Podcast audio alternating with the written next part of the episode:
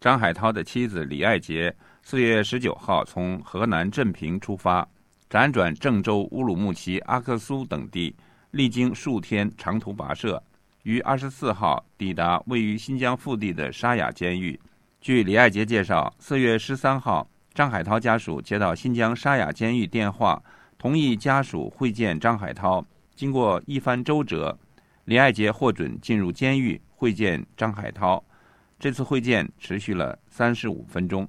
李爱杰告诉美国之音，他和律师一起来到沙雅监狱，狱方没有允许律师进入监狱。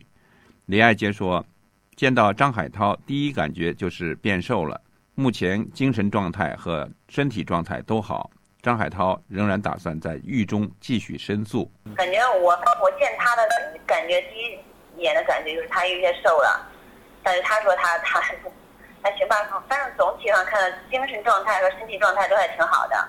嗯，那个就是申诉，他说要申诉的，他还还还要继续申诉的。我然后问那个监狱里面一个领导吧，他说需要张海涛写一个申诉材料寄给检察院。然后才可以启动这个申诉的程序。据报道，入狱服刑人员需要经过三个月学习、考试合格后才能会见家属。李爱杰说，张海涛在狱中无法阅读圣经，由于路途遥远，李爱杰没有带不足两岁的儿子前去探望张海涛。但李爱杰说，这次来是了解情况，为下次再来沙雅监狱做准备。这次没有带，因为路途太遥远了，而且孩子的承受能力能不能承受，我们都嗯不知道。所以说这次我就先我就先过来了解一下情况吧，就是说先看一下，呃，就是为下次再来下雅监狱做一个准备铺垫吧。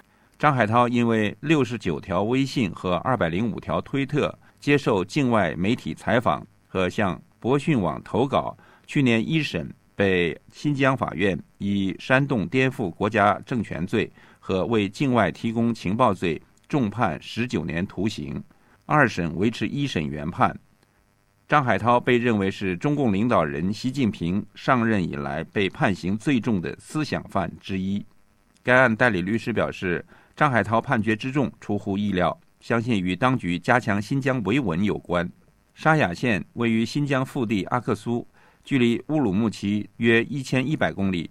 维权律师高志胜数年前曾关押在沙雅监狱。美国之音叶斌北京报道。